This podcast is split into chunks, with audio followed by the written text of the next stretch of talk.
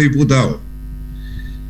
Nelson ya lo dijo, es abogado, fue alcalde de, la comuna de Calle Larga, tuvo una gestión exitosísima, fue reelegido muchísimas veces, le cayó la ley, que bueno, eso es culpa mía, que fui el que le impulsó con más energía del límite a las reelecciones.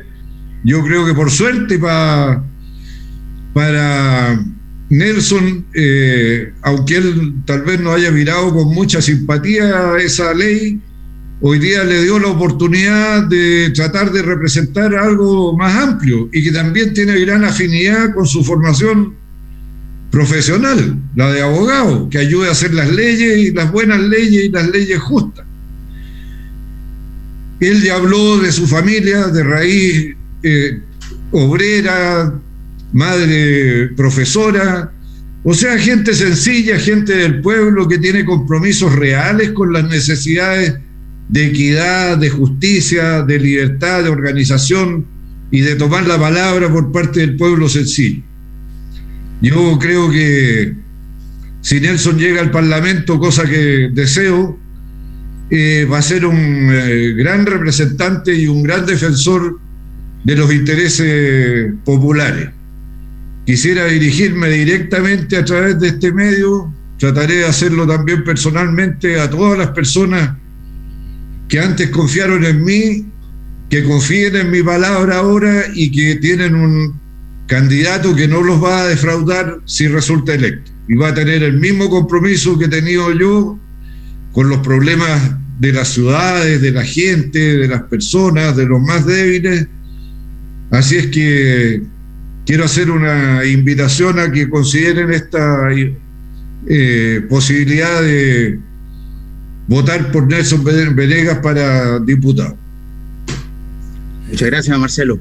Para mí, sí, una cosa importante. El diputado habla, por ejemplo, la importancia de las leyes justas. Y a, ti, como alcalde y como persona que, conoce muy bien la, la zona Concagua, te debe doler profundamente el estado justamente de, su fluente de agua natural. ¿ah? Eh, el tema del agua, Nelson, ¿cuál, ¿cuál es tu visión y cuál es tu propuesta desde, una visión como parlamentario respecto al tema del agua? Me refería al río Concagua, evidentemente. Claro. Mira, primero agradecer las palabras de Marcelo, para mí es, una, es un, es un orgullo que lo diga él y también lo que plantea, yo creo que da en el clavo, Marcelo. Yo efectivamente lo que pretendo ser es un representante de mi clase, porque yo sigo creyendo en eso, de mi clase en el Parlamento y defender los intereses de mi clase, eh, que es mi papá, pues, mi abuelo, es, mi gente eh, en, el, en el Parlamento. Y eso significa hacer leyes que sean realmente representativas de los intereses de las trabajadoras y de los trabajadores. Ese es el desafío político que por lo menos yo tengo. Por supuesto que van a venir un montón de otras cosas legales, pero el eje sustancial de aquello que yo pretendo defender en el Congreso son los intereses de la gente sencilla, de la gente humilde, de los pobladores, del pueblo chileno y sobre todo de las trabajadoras y de los trabajadores. Dicho lo anterior, aquí el tema, yo como vivo acá en el Aconcagua, yo vivo en una comuna rural, nosotros estamos viviendo una situación climática increíble, tremenda. Muchas veces no se sabe, por ejemplo, yo noto que de repente en, en, Marga Marga, en Viña, yo sé que también tienen problemas de sequía, pero el problema de la sequía acá ha afectado un montón de variables. Por ejemplo, lo que tiene que ver con la ganadería del secano. La ganadería es una actividad productiva que ya prácticamente se está muriendo porque ya no hay pasto en los cerros. Entonces todo esto que eran las veranadas y todas esas cosas ya prácticamente está muriendo como eje productivo, pero también como eje cultural todo lo que todo, lo que tiene que ver con la ganadería, etcétera, eso es lo más triste. El segundo eje que está aquí siendo sumamente complicado es el que tiene que ver con la APR, con las eh, agrupaciones de, agua potable rural, que hoy día ya no son eso, sino que se llaman cooperativas de servicios sanitarios a partir de una nueva ley que es la ley 20.998, que acaba de ser dictada y que yo creo que tiene algunos inconvenientes lo que tiene que ver con la capacitación y un montón de cosas, pero por lo menos ya, ya tiene un avance. El problema que tenemos con la APR es que los pozos se están secando, Marcelo. Ese es el problema de fondo. Y los pozos, cuando se secan aquí en Calle Larga, eh, aquí los pozos se están secando a 170 metros de profundidad. No es que se estén secando a, a los 20 metros. Claro, porque nosotros vivimos en la cordillera. Entonces, en la medida que tú te vas acercando al litoral, te vas acercando a la playa, te vas acercando a la costa, las profundidades van variando. En cambio, nosotros para encontrar agua tenemos que ya encontrar agua cerca de los 150 metros de profundidad. Y un metro cúbico de construcción de pozo cuesta aproximadamente un millón de pesos. Entonces eso significa que tenemos problemas primero para la construcción de pozos, donde el Estado lamentablemente, y sobre todo este último tiempo, no ha intervenido, no ha hecho grandes intervenciones para la profundización de los pozos. Pero hay otro problema que es súper complicado, que tiene que ver, por ejemplo, que aunque los agricultores, acá en esta zona se cultiva mucho uva, hacia abajo se cultivan paltas.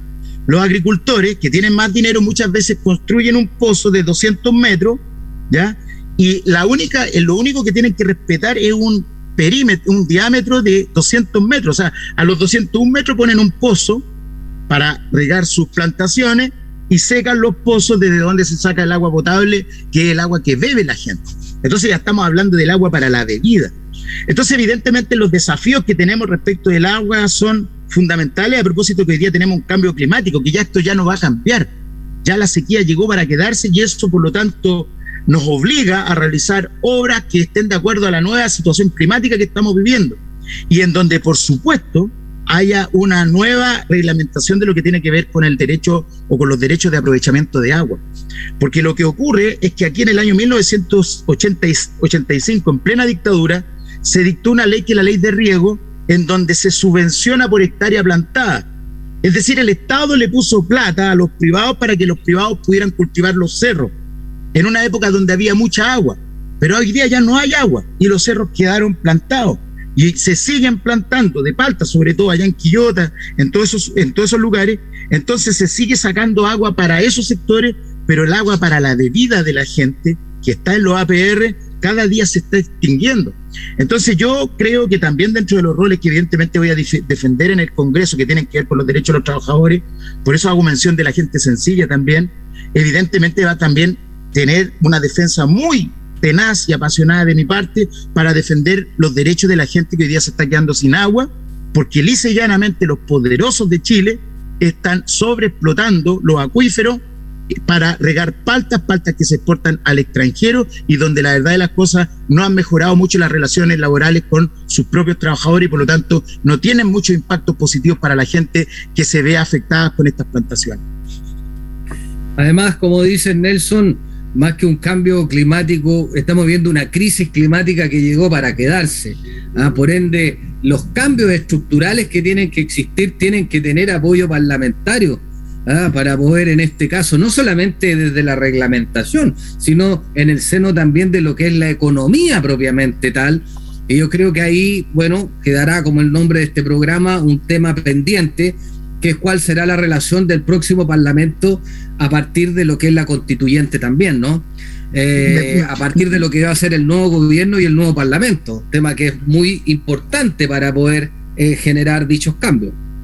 Yo creo que tú has dado en el clavo, eh, permíteme decirlo porque, y sobre todo a la gente que, que, que, pensamos parecido y que están escuchando la, la radio, están viendo el programa, nosotros estamos haciendo una nueva constitución y esa constitución va a tener ciertos principios que son de toda lógica, como por el ejemplo que el agua no puede ser un bien privado, sino que tiene que ser un bien nacional de uso público, tiene que ser un derecho humano garantizado, ¿cierto?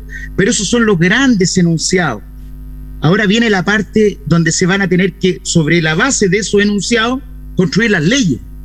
Y yo creo que la derecha, yo creo que la derecha, como sabe que no tiene la mayoría suficiente en la constituyente va a tratar de hacer un esfuerzo muy grande para ganar elecciones parlamentarias, para por lo menos tratar de paralizar estos anuncios que va a tener la constitución nueva, tratando de, eh, tratando de seguir defendiendo sus intereses.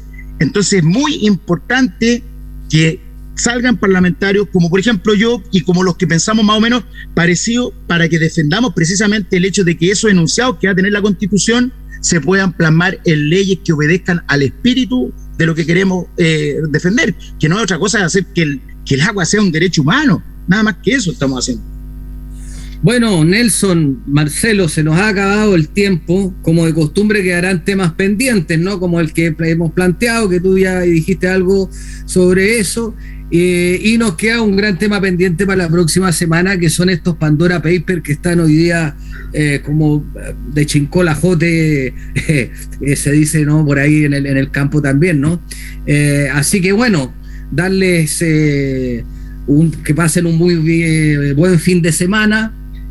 no bajen la guardia, la pandemia todavía no se ha terminado y bueno, nos estaremos viendo el próximo viernes y escuchándonos principalmente por los micrófonos de Radio Énfasis, la radio oficial del Marga Marga. Así que Nelson, Marcelo, que estén muy bien, gusto de verlos. Igual tú, Claudio, gracias por participar en el programa Nelson Venega. Puedes venir para acá al programa cuando guste, todos los viernes, una y media. Muchas gracias Marcelo, muchas gracias Claudio, un placer haber compartido con usted. Y un saludo a toda la gente del Marga Marga, un saludo bien cariñoso de parte mía. Que esté muy bien, muy buena, muy buenas Cuídense mucho, chao, gracias, nos vemos el próximo viernes y nos escuchamos.